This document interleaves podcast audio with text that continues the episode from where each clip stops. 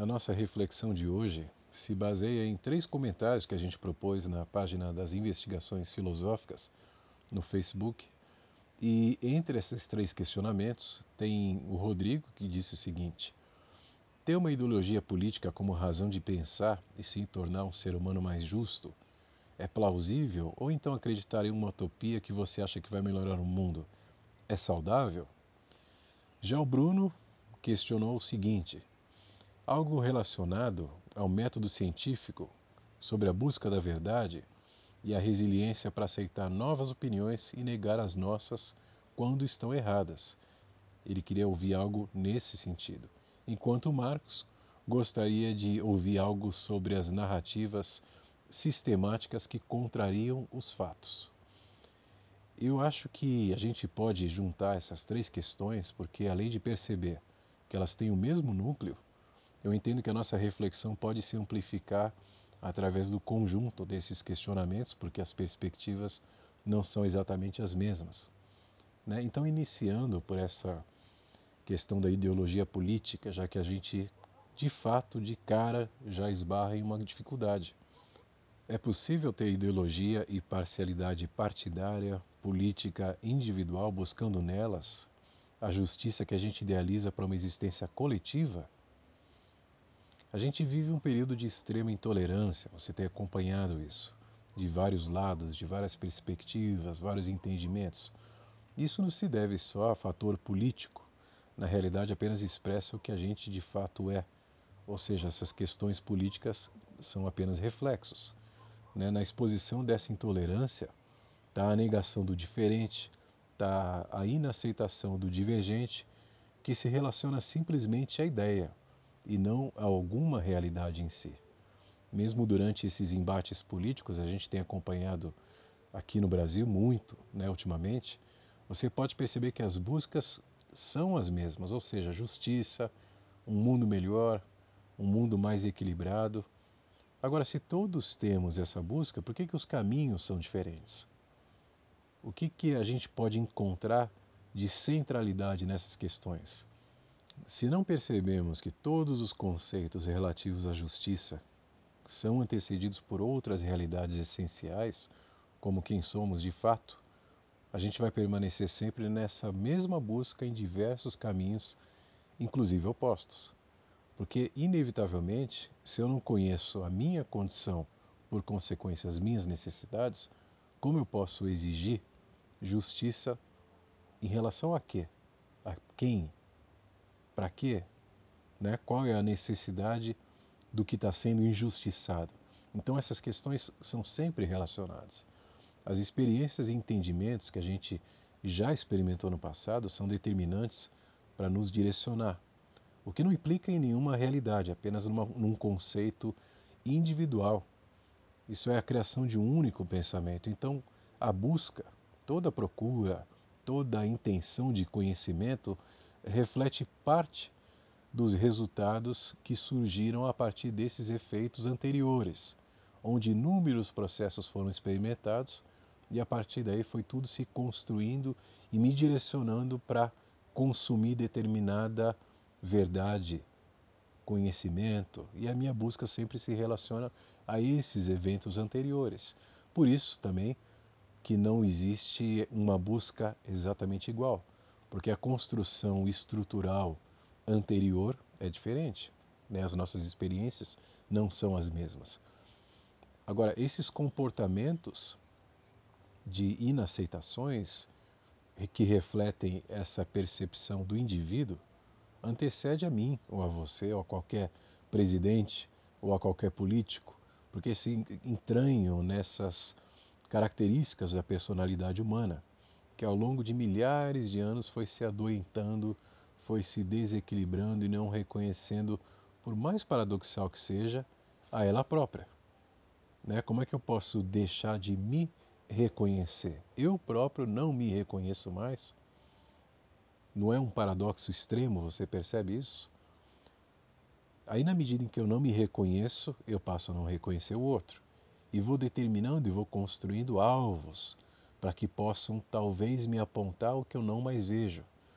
Então, qualquer ideologia de salvação sempre espera um Salvador. Dessa forma, aponta um evento único como único efeito, também assim como causa. Esse evento, esse Salvador, esse momento da salvação é um único evento e isso causa uma série de distorções na realidade, porque acreditar em resultados individuais, ou seja, nesse ponto, nessa pessoa, nessa situação, implica em, abandonar é, todas as correlações das inúmeras estruturas que antecederam a essa e que está nos envolvendo pontualmente. Então é extremamente necessário que a gente possa se reconhecer. Qualquer apontamento hierárquico, né, Salvador, salvados, sempre resvalam na ideia de superioridade, de inferioridade, e isso é um ponto importantíssimo para a gente refletir, porque reside a centralidade do nosso desconhecimento. A gente só acredita que existem pessoas superiores porque a gente desconhece a igualdade que é a essência da realidade. Na medida em que eu não percebo isso, eu posso criar uma série de distorções e promover desequilíbrios, intolerâncias, inaceitações, como essa, essas que a gente tem acompanhado. Né? É, outra questão que acontece muito como efeito de uma percepção ofuscada, claro, mas acaba surgindo o fanatismo que implica na total descaracterização da verdade. É verdade que é sempre inerente ao plural, ao interrelacionado, é, ao, ao, à construção coletiva, é sempre soma. Se eu desconheço isso e tenho plena e absoluta ideia de que a minha é a última, assim como a única verdade, obviamente eu não vou aceitar outras posturas e discordâncias.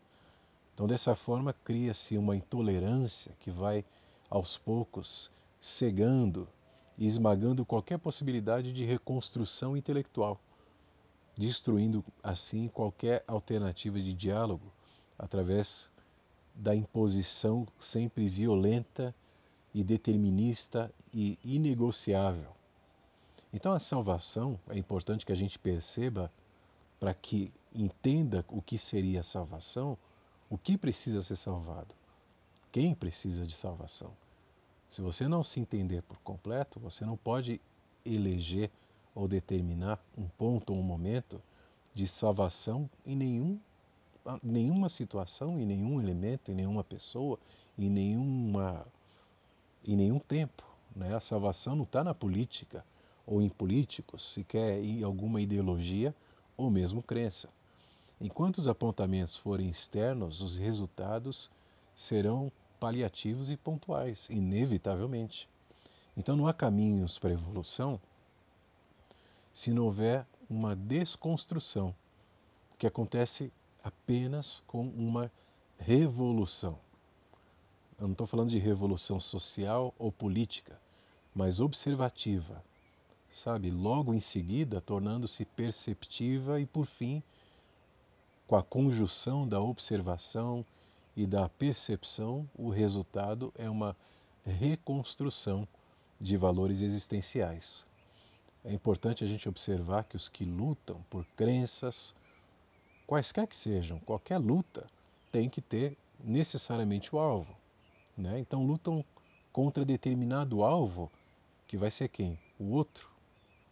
Então a gente pode lutar contra nós mesmos, um contra o outro, para resolver os nossos mesmos problemas? Você acha que a gente pode? E agora, se você acredita que sim, você deveria se perguntar: será que a gente deve lutar contra nós mesmos pelas nossas mesmas necessidades? É possível haver justiça se não há verdade? Ou a justiça deve se relacionar invariavelmente à verdade? Agora, se mesmo os que têm posturas rígidas, com ideais absolutos, também buscam a verdade, então esse é um ponto comum entre nós. E através da percepção desses pontos em comum é que a gente consegue amplificar a nossa construção coletiva. Então, quais pontos a mais em comum você encontra na realidade humana e na realidade da vida? Entender essa resposta possibilita se aproximar do que é a verdade, a verdade para todos nós, seres vivos, comuns, muito além de qualquer ideologia ou definição individual. Esse deveria ser o papel permanente da ciência, né, que busca entender e sempre encontrar métodos, em qualquer teoria que seja, que promova apontamentos comuns, ou seja, qualquer pessoa em qualquer parte do planeta, usando determinados métodos, deverá, em teoria, alcançar a mesma realidade. Então a intenção é expandir entendimentos através da percepção coletiva. Uma verdade apenas minha, ou sua, ou de determinada pessoa, sem representar a verdade para todos, inevitavelmente vai ser algo frágil e apequenado. O filósofo Karl Popper é, propôs um método científico chamado falseabilidade. Vale a pesquisa, se você não conhece, como forma de auxílio para entendimento da realidade. Quando a percepção da realidade vai se distanciando, a possibilidade de ter percepções aprofundadas também se enfraquece. E como resultado direto dessa condição, cria-se uma superfície existencial. E a gente passa a viver sempre nessa superfície, nessa casca, nessa capa. E claro que tem inúmeras consequências, entre as quais a gente passa a nos desperceber. Outra consequência seria a gente não poder, por isso, perceber o outro também. E assim a gente vai invalidando a possibilidade de aceitar novas opiniões, porque jamais percebemos aquele outro. Eu não entendo mais a mim mesmo, quanto mais ao outro. Né? Então, nenhuma opinião que vive nessa ofuscada realidade vai perceber em algum momento que está errada. Porque se em algum momento entende-se isso de forma clara, esse erro é evidente, então houve ali a percepção da realidade, que implica em imediata fuga e tentativa de desconstrução dessas crenças anteriores.